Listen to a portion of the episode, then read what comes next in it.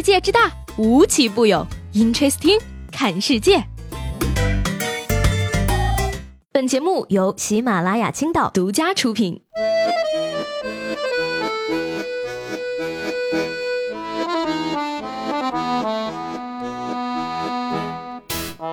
各位好，欢迎收听本期的 Interesting，我是西贝。今天呢是二零一九年的三月一号，距离二零一九年的高考还有九十九天。友情提示大家，复习不规范，亲人两行泪。掐指一算呀，都这个时候了，该开学的也都开学了吧？在这儿呢，作为一个过来人，我要交代小学、中学、大学的弟弟妹妹们几句话。首先，小学生们别再到处扔你的寒假作业了，大人们有一万种方法能让你的寒假作业回到你的身边，有这功夫你抄都抄完了。其次呢，中学生们，你们这个阶段好好学习就完事儿了。但学习归学习呀，千万别给自己太大压力，道路千万条，舒服第一条。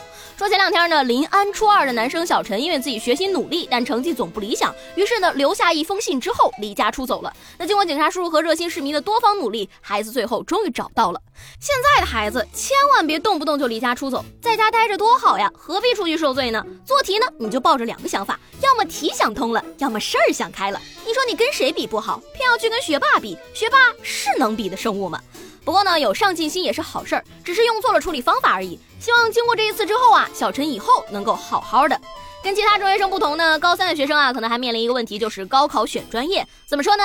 一定要慎重啊！有时候你以为的，并不一定真的就是你以为的。我的发小呢，原来的梦想是当个人民教师，所以呢，他跑到了新疆教人地理。结果一个学期过去了之后，学生的名字都没有记住。最后呢，大学生们，我知道你们现在都在为四六级发愁，但是以我过来人的经验，这事儿完全没有什么可伤心的。我大学的时候六级考了三遍都没有过，但是我现在依然可以和身边的外国人谈笑风生。这说明了什么呢？这说明了外国友人的中文学得不错。至于已经毕业的朋友们呢，没什么好说的，就两点：别冲动，也别太佛了。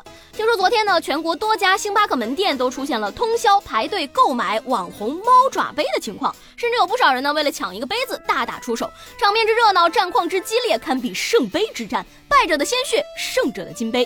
那不少黄牛呢，也是在网上做起了倒卖生意，原价一百九十九的杯子呢，一度被炒到了七百九十九一个。真心不至于，不就是猫爪杯吗？养个猫不就解决了吗？想要啥事儿就养啥事儿的。而且你要相信啊，某宝九块九包邮的星巴克同款可能会迟到，但永远不会缺席。有钱人去买国际名牌限量版的奢侈品，而穷人只能抢星巴克的杯子，然后回家安慰自己这是奢侈品。都是成年人了，做事千万别冲动，撞碎了杯子事儿小，害了自己事儿大呀。说前两天呢，浙江泰顺县三名男子夜晚潜入景区盗窃功德箱，警察叔叔通过监控呢，将三人抓获了。而其中一个人表示师说啊，有句话说得好，赚大钱的方法。都写在刑法里了，所以说大哥，你是觉得佛祖更好欺负了？Amazing，里面的果然都是人才。正常人拿刑法当警示录，而你却把刑法当成工具书。富贵险中求，现在你不仅把佛祖的钱花个精光，还获得了免费的饭、房子和衣服，四舍五入，你也算是个成功人士了。